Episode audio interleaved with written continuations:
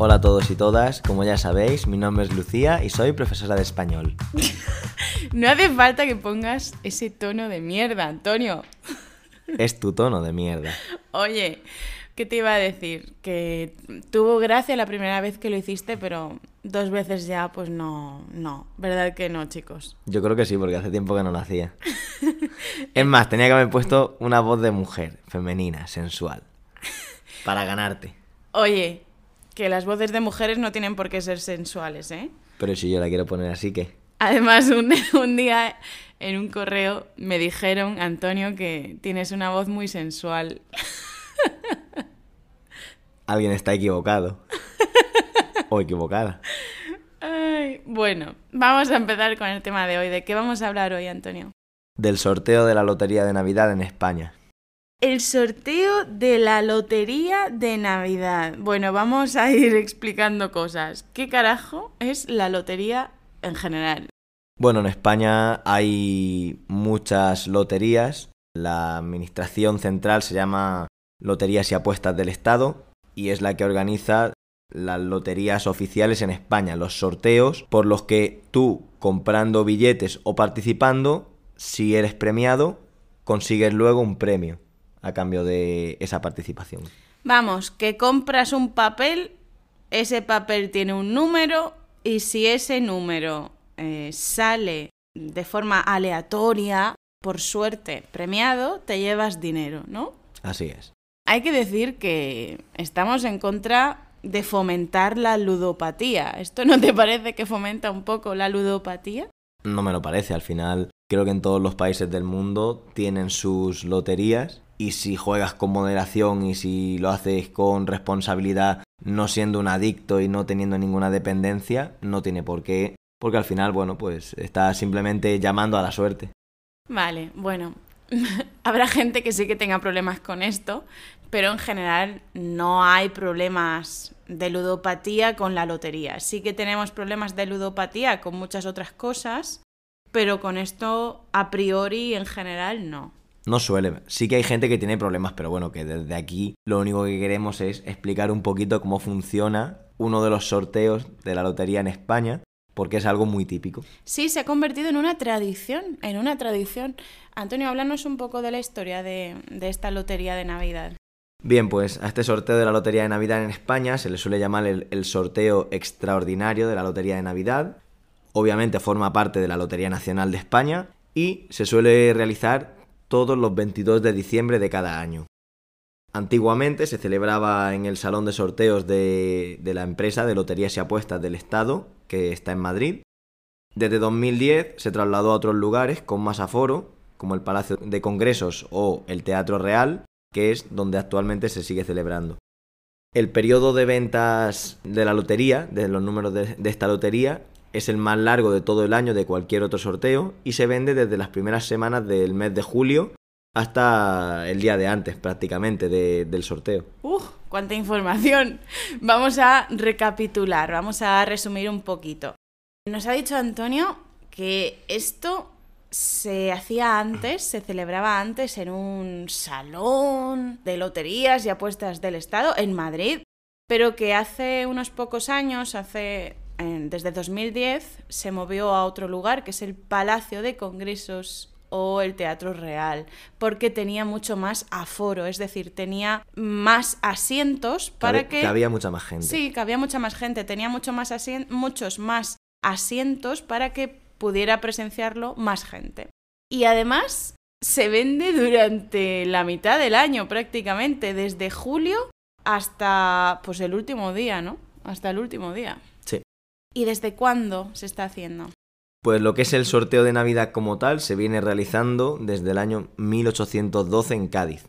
La Virgen, qué bestia. Desde 1812, ¿eh? 1812 desde 1812. Vamos, que no habíamos nacido ninguno de nosotros.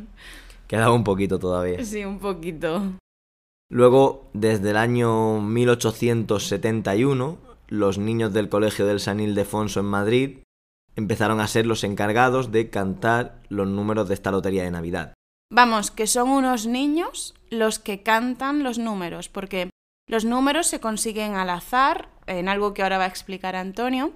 Y son unos niños los que anuncian los números. De hecho, ahora os va a poner Antonio eh, el sonidito de los niños cantando los números para que lo experimentéis. Y además eh, tenéis en la academia, como siempre, la explicación de todo este vocabulario, ejercicios para practicar y también vídeos.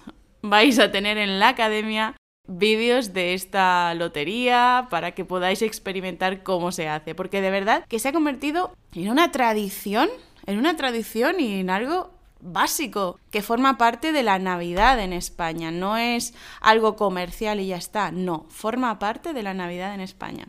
Bien, pues antiguamente estos niños eran niños huérfanos que se criaban en este colegio, se criaban y se educaban. Pero actualmente, desde que empezó el periodo democrático, pues los niños que van, muchos de ellos no tienen ningún tipo de situación familiar complicada, aunque sí que es cierto que todavía siguen yendo niños que tienen situaciones familiares o económicas complicadas. Bueno, pues repetimos, son los niños de un colegio en particular de Madrid, el Colegio de San Ildefonso, los que anuncian cantando los números de la Lotería de Navidad. Estamos diciendo niños. ¿Niños en general, como neutro, que incluye niños y niñas, o solo niños, Antonio? Pues actualmente niños y niñas, pero no fue hasta 1984 que las niñas pudieron empezar a cantar los números porque antes era solo un colegio de niños. Pues me cago. Perdón. Vaya tela. Gracias. Gracias, Estado español, por permitir a las niñas desde 1984 que pudieran cantar los números. Gracias. Necesitamos, eh, ¿cuántos años? ¿Seis años de democracia? Desde 1978 para que dejaran a las niñas cantar los números. Gracias, señores. Bueno, pues estos niños entrenan durante varios meses para este sorteo específicamente porque bueno, es el sorteo más grande, el sorteo más importante y necesitan practicarlo muchísimas veces para que cuando llegue el momento salga todo lo mejor posible. Sí, vosotros eh, cuando escuchéis el audio lo vais a ver, que es que tienen que cantar muy largamente, no sé cómo explicarlo. tienen que usar mucho la voz, forzarla, ese es el verbo adecuado, tienen que forzar la voz. Forzarla y mantenerla. Forzarla, sí, sí, sí. Tienen que forzar un canto, un canto gregoriano. No, un canto gregoriano no, pero tienen que mantener un grado de voz muy alto para poder cantar el número. Entonces, claro, eso todo eso tienen que practicarlo. Sí, tiene que ser una voz potente y clara, porque primero tiene que ser fuerte para que se escuche bien lo que dicen y luego tienen que vocalizar muy bien para que se entienda perfectamente lo que están diciendo. Sí, como ves, eh, vamos, eh, está todo súper trabajado, con mucha preparación, mucha antelación, mucho interés. Habrá muchos españoles que en este momento, cuando se hace el día 22 de diciembre, que vamos, que es ya, aunque quizás estás escuchando este episodio después, probablemente, pero el 22 de diciembre, que este año cae miércoles, muchos españoles van a estar viendo en directo cómo estos niños cantan los números. Así que estos niños tienen mucha presión para hacerlo bien.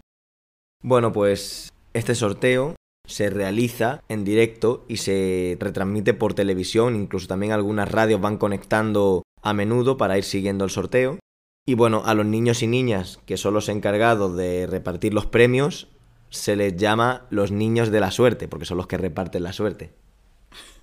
Los niños de la suerte. O de la mala suerte, porque básicamente al 99,9% de los españoles no nos toca, dicho de forma vulgar, no nos toca ni mierda, no nos toca nada, no ganamos nada. Así que los niños de la suerte o de la mala suerte, ¿qué quieres que te diga? Para mí han sido niños de mala suerte todo el tiempo.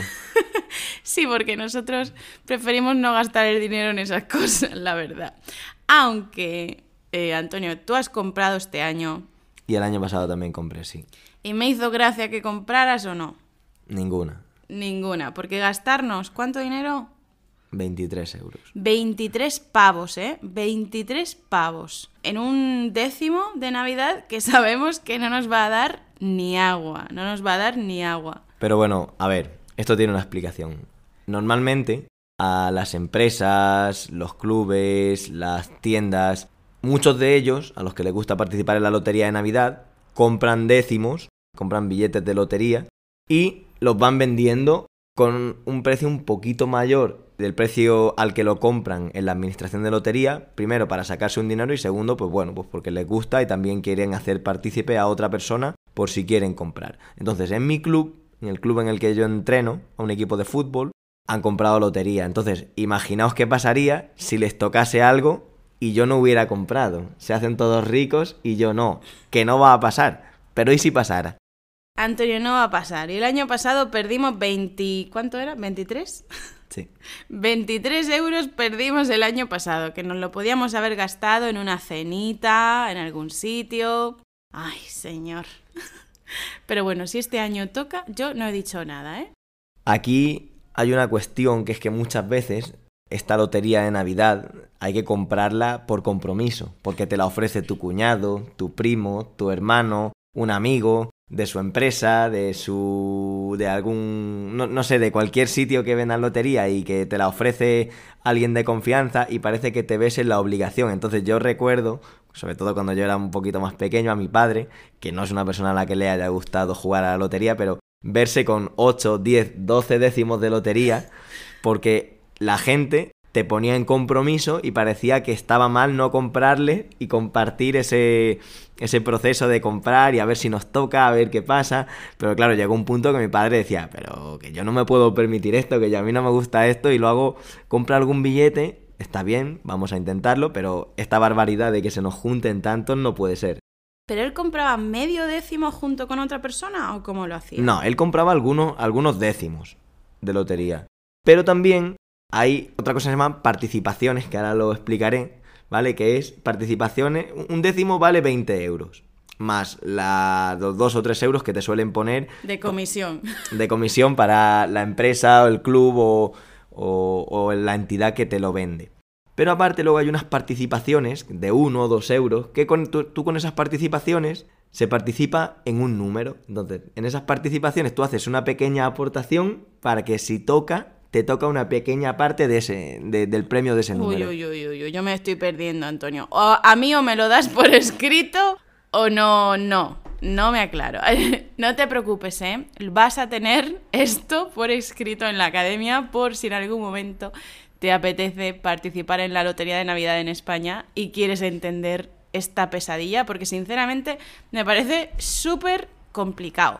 Y además lo digo con esta pronunciación tan coloquial, complicado sin la D, me parece súper complicado. Antonio, vamos por partes, como decía Jack, el destripador. Primero, estábamos hablando de los niños. Uh -huh. Y niñas, ¿eh? Sí. Niños y niñas. ¿Cómo se hace exactamente el sorteo? ¿Cómo actúan estos niños? Bueno, pues los niños van saliendo por parejas. Primero, todas la, las personas que organizan el sorteo van introduciendo las bolas en sus bombos, que son esas bolas grandes, metálicas, donde se introducen, donde se les dan vuelta los números y que tiene una palanca que va sacando las bolas una a una. Entonces, tienen varios bombos, pero tienen dos principales. En uno en el que salen los números y en otro en el que sale el premio correspondiente a ese número. Vale. ok, vamos a tener en cuenta también que los niños están en un escenario, ¿eh? Están encima de un escenario, están con estos bombos enormes, que son como unas bolas gigantes, que a su vez están llenas de bolas, de bolitas, bolitas con los números. En fin, que lo vais a ver en el vídeo. Lo vas a ver en el vídeo, así que no te compliques. ¿Y qué más, Antonio? Pues uno de los niños o niñas canta el número que ha salido y el otro canta el valor de ese número. Entonces, por ejemplo, dice 55.537 y el otro dice 1000 euros. 72.897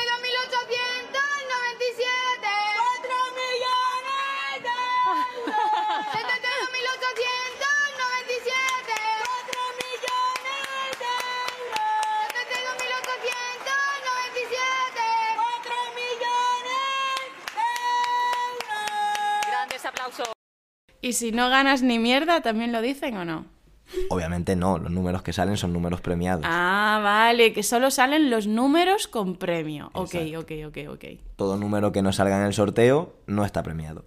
Me ha salido decir ese ok, ok, ok eh, por influencia de alumnos chinos, por influencia de estudiantes chinos, pero aquí en España no hablamos así, ¿eh? No decimos ok, ok, ok, ok, perdón, perdón, perdón, perdón. Sí que decimos perdón, perdón, perdón, pero no ok, ok, ok, ok. Venga, ¿qué más, Antonio? Cuéntanos.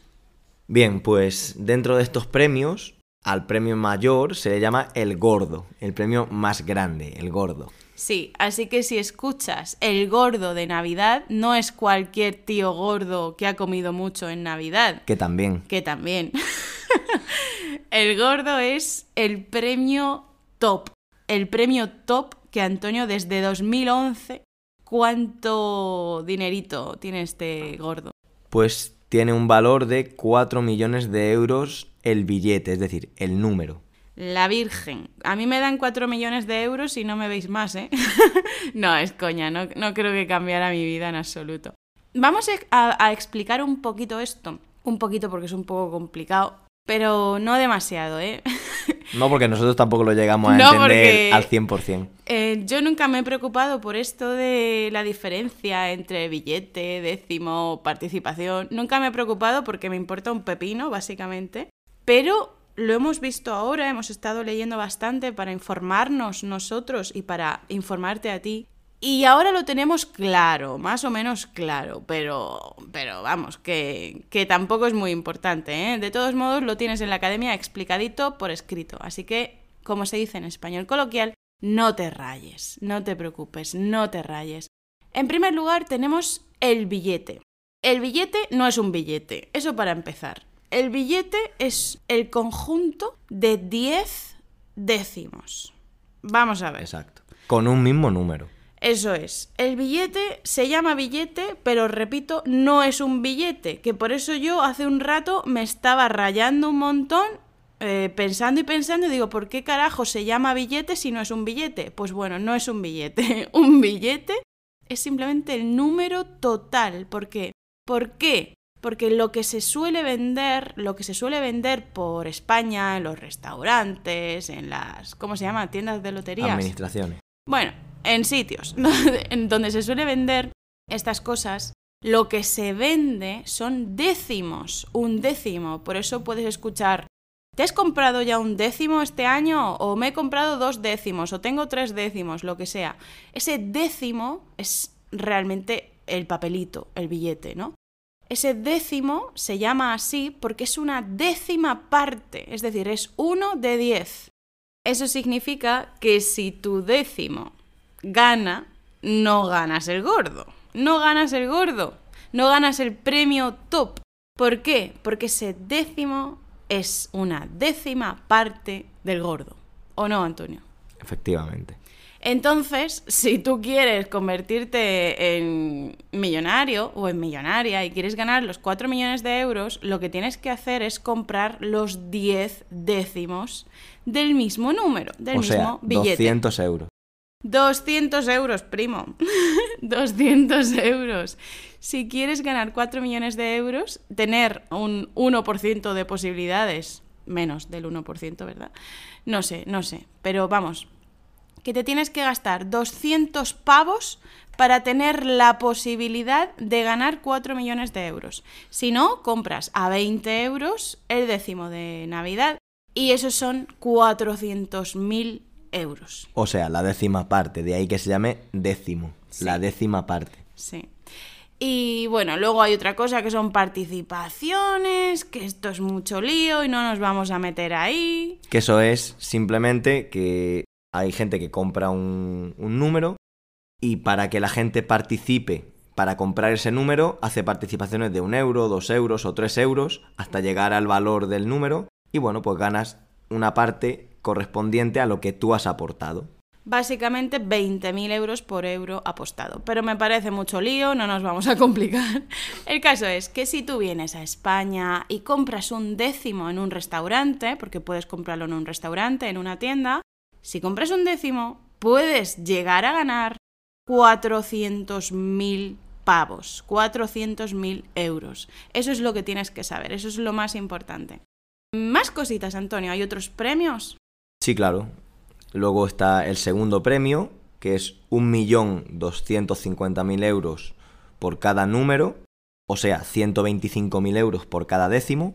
El tercer premio son 500.000 euros por número, o sea, 50.000 euros por décimo. El cuarto premio son 200.000 euros por número, que son 20.000 euros por décimo. Y luego el quinto premio, que son 60.000 euros por número, que son 6.000 euros por décimo. Vamos, que a mí no me importaría, ¿eh? Yo un quinto lo firmaba ya, ¿eh? Yo lo firmaba, pero fácil, ¿eh? Bueno, y luego hay otro tipo de premio, eh, aunque sea un poco más pequeñito.